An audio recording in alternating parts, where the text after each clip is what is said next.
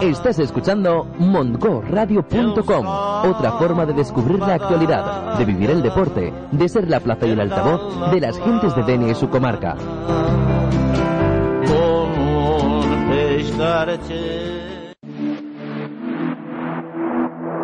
La mente, percepción, pensamiento, conciencia, memoria, descúbrela.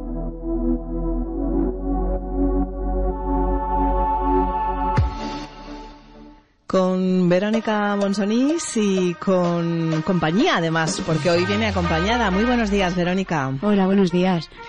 Eh, la música un poquito fuerte para abajo.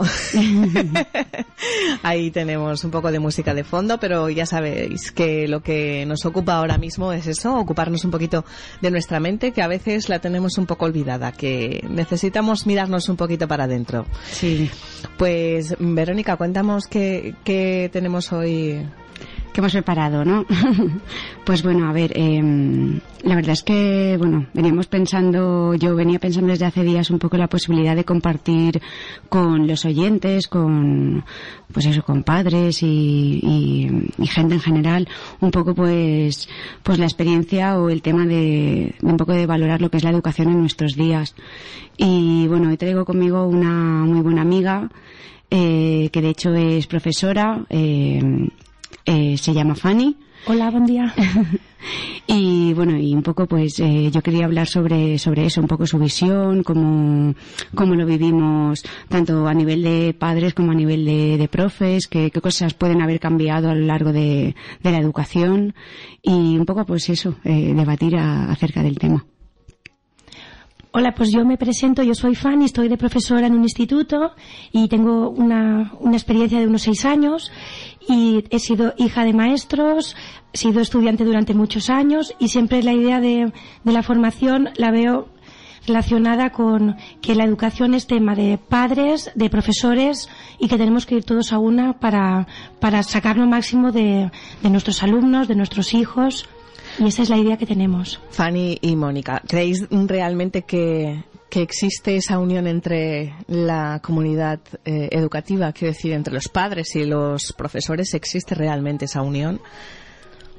A mí me gustaría creer que sí, aunque luego ves cosas así raras como esta huelga que hicieron los padres contra que los, maestros pusieran deberes. Y luego pues me planteo muchas cosas, pero creo que tienen que ir cogidos de la mano, ir a una por el bien de sus hijos y de los alumnos y, de, y del, del problema. pero a ver, la huelga contra mm. los deberes, ¿realmente crees que es contra los profesores? Yo creo que es contra el sistema educativo. Y el sistema educativo no lo, no lo eligen los profesores, los lo ha elegido un sistema un, político, o sea, un gobierno no los profesores, realmente. Claro, pero tú como profesor te sientes así como que cuestionan tu trabajo y no sé, es un poco, un poco delicado. Ya, lo que pasa que no es eso lo que se está cuestionando. Se está cuestionando que el sistema no funciona en esa huelga, creo. Sí, sí, correcto. Vale, entonces yo creo que ahí hay falta una comunicación real, verdadera, entre profesores y padres. Quizá a alguien le interesa que no exista esa comunicación. Pues mira, ahora que hablas de comunicación, me ha venido a la mente que a veces cuando quieres hablar con un padre porque el hijo se porta mal en clase, pues le llamas, el padre no te coge el teléfono, esto es el papel del tutor. El tutor es el que se encarga de la relación padres y otros profesores, así para mantener la unión. Y tengo la, idea ahora, me ha venido a la cabeza con lo que has dicho, de que a lo mejor llamas a un padre para hablar sobre su hijo que pone problemas, se porta mal en clase, es un poco bicho y, da un poco por saco en clase y te, te puede bombardear hasta la clase y estás llamando al padre un día, dos días, en esa mañana le llamas cinco veces y no te coge el teléfono y luego el niño saca el móvil en clase, le quitas el, móvil y dices, te quedas este fin de semana sin móvil a las 3 de la tarde el padre en la puerta. Entonces, a veces te planteas cosas que a veces los padres tampoco no están ahí mucho. Yo creo que, a ver, yo creo que aquí hay dos cosas diferentes, ¿vale? Una que, que es, eh, como estamos diciendo, ¿no? La necesidad de, de la educación en sí, de, de, lo que hemos hablado muchas veces, de ir de la mano, eh, tanto padres, alumnos y profesores, porque van todos en una misma línea. Yo creo que eso es una necesidad que también es verdad que cada vez más los padres están implicados, eh, tienen otra, otra manera de entender la educación de cara a sus hijos, pero también es verdad que luego nos encontramos una cosa que es diferente, que es a la hora de quién tiene un poco que, yo creo que los padres ahí en la, situación que tú estás diciendo, ellos viven como, como que también se sienten atacados, un poco lo viven como la defensiva, es decir, tú no eres nadie para eh, limitar o poner la norma esa a mi hijo porque, entonces, no creo que sea la norma general, pero sí que es verdad que continuamos con ese tipo de en las que hablamos que, los padres necesitan, pues, lo que veníamos hablando antes, ¿no? De, unas habilidades, de saber comunicar, de saber hablar con el hijo, de saber transmitirle valores, un poco, pues, eh, lo que hablamos de educación emocional para padres, profesores, niños, y eso tiene que estar eh, en el sistema. La necesidad debería estar en el sistema porque existe una necesidad real. Lo que pasa es que yo creo que ahí también lo que juega es un poco eh, la educación que hemos tenido los padres también. Eso también cuenta. O cómo hemos recibido nosotros la educación. Era distinta la manera de, de, dar, de dar clase, de, de, educar desde la escuela, de educar desde la casa. Eh, era diferente. Yo creo que antes había, sí, un poco lo que dices tú también, que también lo veníamos hablando nosotras antes, la posibilidad de que antes había una educación. Yo siempre digo que no ha sido ni mejor ni peor, es la que ellos han sabido darnos, eh, tanto abuelos como padres nuestros actualmente pero sí que es verdad que tenemos una, una abertura mental de cara a, a situaciones, um, o sea, mostrarnos un poco más empáticos con nuestros hijos, ¿vale? Entonces yo creo que, que están las personas como nosotros que, que abogamos un poco de eso, están otros tipos de padres que tienen una concepción más liberal de la educación, en la que piensan que poner límites y normas es, uff, como a mí me ponían, y creo que, que que, eso, mm, vamos, no va desligado las normas y los límites que puedas tener a, tus hijos, por pequeños que sean, como eh, el tema de, inculcarle valores, respeto, que eso antes se veía más en los coles, pues sobre todo por parte de los, de los niños. Ahí tienes un niño que sale un poco más rebotado antes y ahora tienes a 15, pero porque todos le siguen ahí. Entonces esas faltas de habilidades yo creo que primero los profesores tienen que saber, evidentemente, cómo manejar, pero que ya vienen de casa muchas veces, porque los padres se lo han, se lo han inculcado. necesitamos la, implicación de los padres y también que no nos quiten un poco la razón que no es que siempre la tengamos porque no somos aquí Dios, pero no siempre. no siempre pero yo creo que ahí el problema está precisamente en esa falta de comunicación. Si la hubiese realmente entre padres y eh, profesores, eh, iríamos todos más a una. Pero sí, claro, cada uno tiene su libro o como decimos nosotros, que los niños no vienen con libro de instrucciones y también vamos un poco a ciegas con ellos y intentamos tantear, a veces tenemos ayuda, otras veces no. Eh, algunos tienen les, el flash, la luz, ven la luz y encuentran cómo manejarse y otros no, otros siguen peleando, intentando encontrar cómo hacerlo, ¿no? Claro, pero para eso estamos nosotros. Claro, pero cuando llega el, el profesor y te mm, pasa por delante con alguna, alguna decisión así como voy a ponerle este límite o voy a ponerle esta norma, eh, a veces lo que nos sentimos es un poco indefensos o atacados o y, Pero que por nadie eso... está cuestionando que seas mal padre ni mala madre. ¿eh? eso está claro, eso está claro. Las normas y se tienen que cumplir e intentamos eso, que, que no nos quiten la autoridad o que no digan, oye, es que mi padre dice que eso no es así, o mi padre dice que no lo haces bien, o que te quedas un poco tipo... Ya, eso es un poco difícil. La verdad es que eh, delante de los, de los niños hay, hay, que intentar, pues, defender al profesor. Correcto, muy bien, y, eh, y además intentar después llegar a un acuerdo con él, claro. como sea. De todas maneras, yo creo que ahí, eh, a ver, defender al, profesor está bien, pero hay que indagar. Yo, si viene mi hija y me, dice, me dice, no, es que hoy mm, tal me ha castigado, ¿vale? Yo lo que tengo que intentar como padre es no juzgar. no, no, claro, lo, que debes, lo que debes hacer, supongo, vamos, yo haría en ese caso es ponerme en contacto con el profesor e intentar averiguar qué ha pasado. Pero mira, ante todo, ¿qué es lo Porque una versión solamente no sirve para Ya, pero ante todo, ¿sabes qué pasa? Que yo creo que hoy en día que sentamos las bases, lo hemos hablado ya aquí en, en Mongo Radio, lo veníamos hablando Fanny y yo, lo primero de todo es establecer un canal de comunicación y los padres muchas veces eso no lo transmiten. Eso es algo que se tiene que transmitir desde que nacen y eso es algo que no, no se transmite porque cuando viene un niño, me han algo habrás hecho. Claro. Perdona, escucha a tu hijo primero y luego ya valoraremos si algo ha hecho, porque si algo ha hecho buscaremos qué manera hay para trabajar eso, cómo manejarlo, tanto con el profe como con el niño. Pero estableciendo el canal de comunicación, si nuestro niño se va a sentir juzgado. Es muy difícil que cuando llegue a cierta edad le diga, papá, me está pasando esto en el colegio, me han reñido, me han insultado, eh, o exprese una opinión, porque siempre va pues a eso, a sentirse pues un poco desvalorizado. De ahí la importancia de los mediadores, eh, consejeros en la escuela, que son siempre personas con, con una titulación como la tuya, Mónica, que eh, están ahí precisamente para echar una mano, para intentar hacer fluido esa, esa comunicación entre las tres partes para que todos entiendan eh, la situación de la situación de cada uno y el y el y el porqué de las, de las actuaciones o, los hechos en un momento dado. Es súper importante. De todas maneras, creo que también hace falta mucha formación.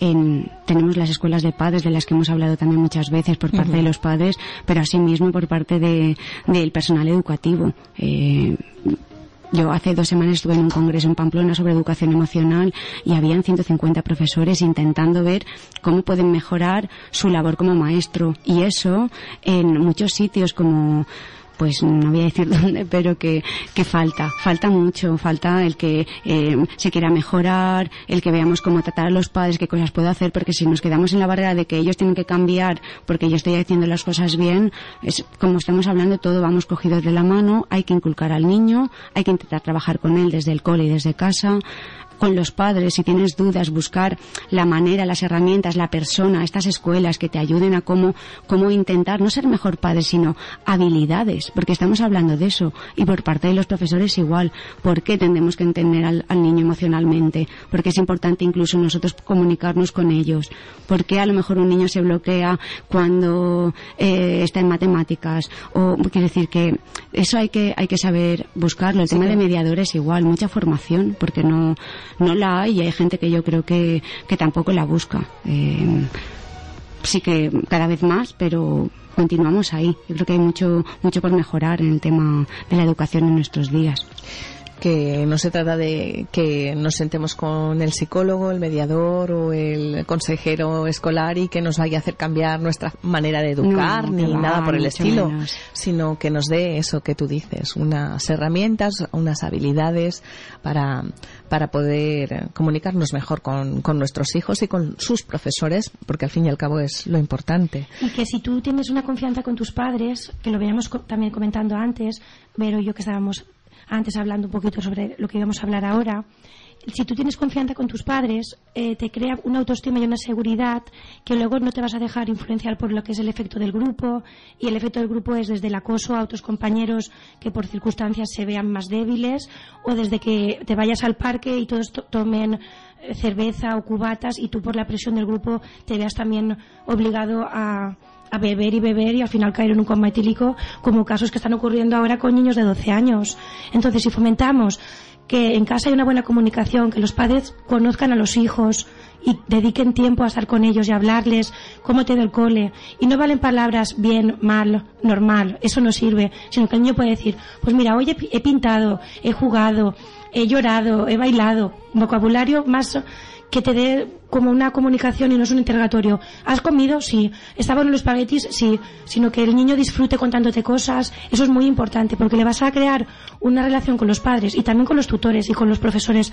Los niños cuando ven que una persona mm, tiene como un, como que le importas al alumno, ellos se, se confiesan contigo y te cuentan cosas entonces yo creo que eso es muy importante, fomentar lo que es la comunicación, conocer a tus hijos, conocer a los alumnos, para que después no, no caigan en, en acoso escolar, no caigan en hoy el botellón y coja un coma etílico. Creo que eso es muy importante también. No solo es que ahora vamos a dar las notas y he suspendido siete y mi padre no me va a regalar la camiseta del Real Madrid. No es más que es eso. que de esa manera también, eh, de la manera que tú comentabas ahora, eh, yo creo que, que preparamos habilidades para, para el día de mañana, para buscar un trabajo, para relacionarte con los demás, para eso, para el decir no cuando sea necesario, para, pues para eso, para la vida, realmente. Claro, es que ellos tienen que conocer lo que es la frustración, lo que es eh, las cosas no son ya porque sí, porque estamos en una época de internet que todo es ya ahora. Entonces los niños también tienen que entender que las cosas necesitan un, un como un proceso, un tiempo, y no es la, la, ansiedad de yo quiero este regalo y como ya me lo dan, y si no me lo dan lloro, y si no me pongo ahí como un serril ahí a, a hacer cosas raras. Entonces es muy importante, y quería comentar que ahora que tenemos tiempo para estar con los hijos, que disfrutemos jugando a juegos y dedicándoles tiempo. Y eso creo que es muy importante, porque los niños si se sienten queridos, se sienten valorados, eso hace que después sean mucho más amables, agradecidos, y eso se nota cuando cuando estás en clase y ves un niño que está así, que pone problemas y que está nerviosito y todo eso, yo muchas veces pienso que esta persona me está llamando la atención porque quiere, necesita amor y no se lo dan en casa. Es una de las ideas que yo a veces, y cuando rascas un poquito, que dices, bueno, tú, ¿por qué actúas así? Y ya se, se, se rompen y empiezan a llorarte, pues mira, que mi padre, que mi madre, que mi hermano, no sé qué. Entonces es un poquito que a veces no tenemos ese tiempo para ir rascando y para ir cogiendo al alumno y preguntándole, pero cuando lo ves casi nerviosito, mucha de esta gente te da mucho, mucho cariño. Y nosotros también, ¿eh? Porque nosotros cuando les das el boletín y les dices, enhorabuena, has sacado un 8, pues como que te miran queriendo decir, oye, gracias porque has premiado mi esfuerzo y te, se quedan como sorprendidos que les das las gracias por, por ser buenos alumnos, por ser buenos compañeros. Entonces, quiero que la educación va a este nivel, a, al de personas felices. Pero Fanny, es, importan sí. es importante eso de rascar un poquito. El rascar un poquito es comunicarse con el niño. Comunicarse para es averiguar muy qué realmente le pasa. Correcto. Otras, a, algunos niños actúan así simplemente porque están mal educados y punto. También hay que estar, ¿Eh? sí, sí, también. Pero también tienes que ver porque, porque está, no es que tengan ningún problema detrás, es que no. Pues lo que, no, hablábamos de los padres. No que tienen, normas, no tienen Exacto, normas. tienen otra manera de, de, educar, que eso ya, bueno, ahí podríamos rascar y hablar y estar una semana eh, dando ejemplos y cosas, pero que sí que es verdad que, que hay o muchos padres permisivos o también existen muchos padres autoritarios, pero que, que hay que buscar el punto medio, eso es súper importante. Luego está el carácter de cada niño. También, también. Sí, por eso tienes que sumar es lo mucho. que yo te comentaba una Entonces, vez. el, el carácter del niño está ahí, pero el tú mío como era padre... antiprotocolo él eso de las típicas sí, frases sí, sí. antiprotocolo total hoy las utiliza pero porque la experiencia le ha, le ha Mm. demostrado que se llega mejor a todo el mundo así que Sí. no de la otra manera Sí, así Es que es. pero dar las mm, gracias en o- un lugar en donde te sientes un poco presionado a hacer según qué cosas eh, bajo una estricta norma o, o con unas metas fijadas eh, lo normal es que de vez en cuando se reboten. Son muchas horas dentro de un aula haciendo lo que el profesor diga, lo que los profesores digan y sentado en una silla sin moverse. El sistema es el que es, no lo podemos Claro, cambiar a de ver, momento, lo intentamos, pero no se puede cambiar. Es complicado porque luego meterte en cómo se da clase, qué cosas eh, tienes que tener en cuenta. Sí, si premiamos fichas, el si- si dibujo no las o premiamos lo que se da bien o premiamos o damos importancia a lo que, a lo que eh, tiene, pues por ejemplo, que decíamos un ejemplo de un niño que a lo mejor saca un 4 en mate y el tutor le dice al padre que saca un 4 en mate pero es muy bueno en dibujo. Pues a lo mejor tienes que plantearte qué fomentas. Si Pues fomento el dibujo, dibujo. o le doy importancia, no, le apunto a clases particulares. Quiero decir que son cosas que, que, que el sistema pues Tampoco es están reñidas las dos cosas, ¿eh? No, Fomentemos, no, lo, exacto, fomentemos pero- lo que tiene mm, Claro, de ese es el y tema. actitud y, y luego lo que Pero tiene muchas más veces- flojo, pues busquemos la manera de, de conseguir que sea distinto para él. Sí, pero muchas veces mm, eso no se ha dado. Creo que muchos padres le damos importancia al tema de ha suspendido, hay que poten- no hay que potenciar lo otro, vamos a quitarle hojas de dibujo porque te, te quita tiempo porque sacas malas notas en matemáticas. Entonces, Claro, el planteamiento ese es el que sí es verdad que la educación de nuestros días muchos padres ya lo tenemos en cuenta. Yo de verdad felicito en general esa visión, pero también es verdad que queda muchísimo por recorrer, que como tú dices el sistema educativo tiene muchas cosas que mejorar porque la manera de enseñar para muchos niños, ya sean niños que les cueste un poquito más, niños que no les cueste o niños con altas capacidades, eh, tienen que estar adaptada a ellos y mucha, mucha, mucha importancia al tema emocional, porque es lo que nos va a decir cómo funciona el niño también. Un niño motivado en clase es un niño que trabaja, se le dé mejor o peor las matemáticas. En resumen, eh, el niño tiene quizá eh, el trabajo más duro de todos y es que en casa tiene que compartir con todas las tareas de obligación que tienen los padres y, otras cosas más, hermanos, etcétera. Pero aparte de eso, en el colegio tienen que compartir con hasta 30 compañeros dentro de la clase o más.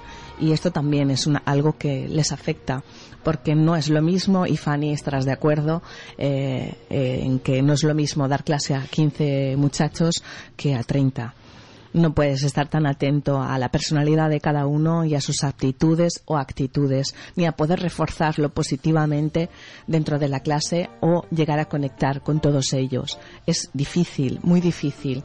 Y van pasando los meses del curso y se va haciendo cada vez más largo. Y dices, bueno, antes a lo mejor en un mes o un mes y medio ya tenía un contacto bastante bueno hecho con todos los alumnos. Ahora con tantos niños en la clase resulta difícil y más si son grandes, muchachos grandes, a partir de los 10, 11 años empiezan a tener la cabeza un poco ya liada. Tienen ahí su personalidad. están pasando la etapa de, la infancia, la, pre, la, Tienen ahí su personalidad latente y no saben muy bien quiénes son, ¿no? Y... Pues por eso es muy, muy importante el referente casa. Claro. Porque tu padre, tu madre, para, para un niño es alguien a que ellos imitan. Los niños son imitadores, entonces ellos imitan lo que ellos ven. Y yo pienso que el profesor también, no tenemos ahí superpoderes, pero sí que podemos tener la, ser la referencia de algunos niños. Pues que ellos imitan mucho. los niños de tres años, ellos no ¿eh? juegan a papás y mamás, juegan con cinco. Ellos juegan con tres años a profes Sí, yo me acuerdo de mi hija, la profe decía, pues no, es que pues los pues ponía a todos eh, a todos en fila, los ordenaba, quiero decir que referentes somos todo, por eso es tan importante lo que estamos hablando del sistema educativo. y lo que transmitimos como padres, como profesores, porque es la referente, la referencia, pasamos muchísimas horas en, en clase, como tú decías, estar sentados todo un día, señores, planteemos qué clase de, de niños queremos formar para el mañana, pero sobre todo cómo enseñamos dentro de clase. Porque a veces cambiando simplemente el, las mesas del lugar, el estar un rato hacer una asamblea en el suelo, el guardar eh, espacio a cómo nos sentimos hoy, el, em, las matemáticas son importantes, pero pues vamos a resolver dudas. decir, no sé, plantear, plantear qué se puede hacer. Y eso lo, lo hace en el cole, evidentemente desde el, el, profe, pero desde casa también hay que lo mismo, con la mano cogida siempre, comunicación directa, qué cosas podemos fomentar, cómo se trabaja en el cole, qué podemos hacer en casa y al revés. Y fomentar la creatividad, tanto en la escuela como con, con los niños, que los niños sean partícipes de su proceso de aprendizaje, que eso es muy importante, que ellos vean que ellos eh, van como formando parte de él, no que, que están allí como eh, gente que está viendo una película y que te limitas a, ver, ¿no? Que forme parte de ello. Eso es algo que también falta fomentar y es que los niños se sientan realmente parte de esa comunidad educativa.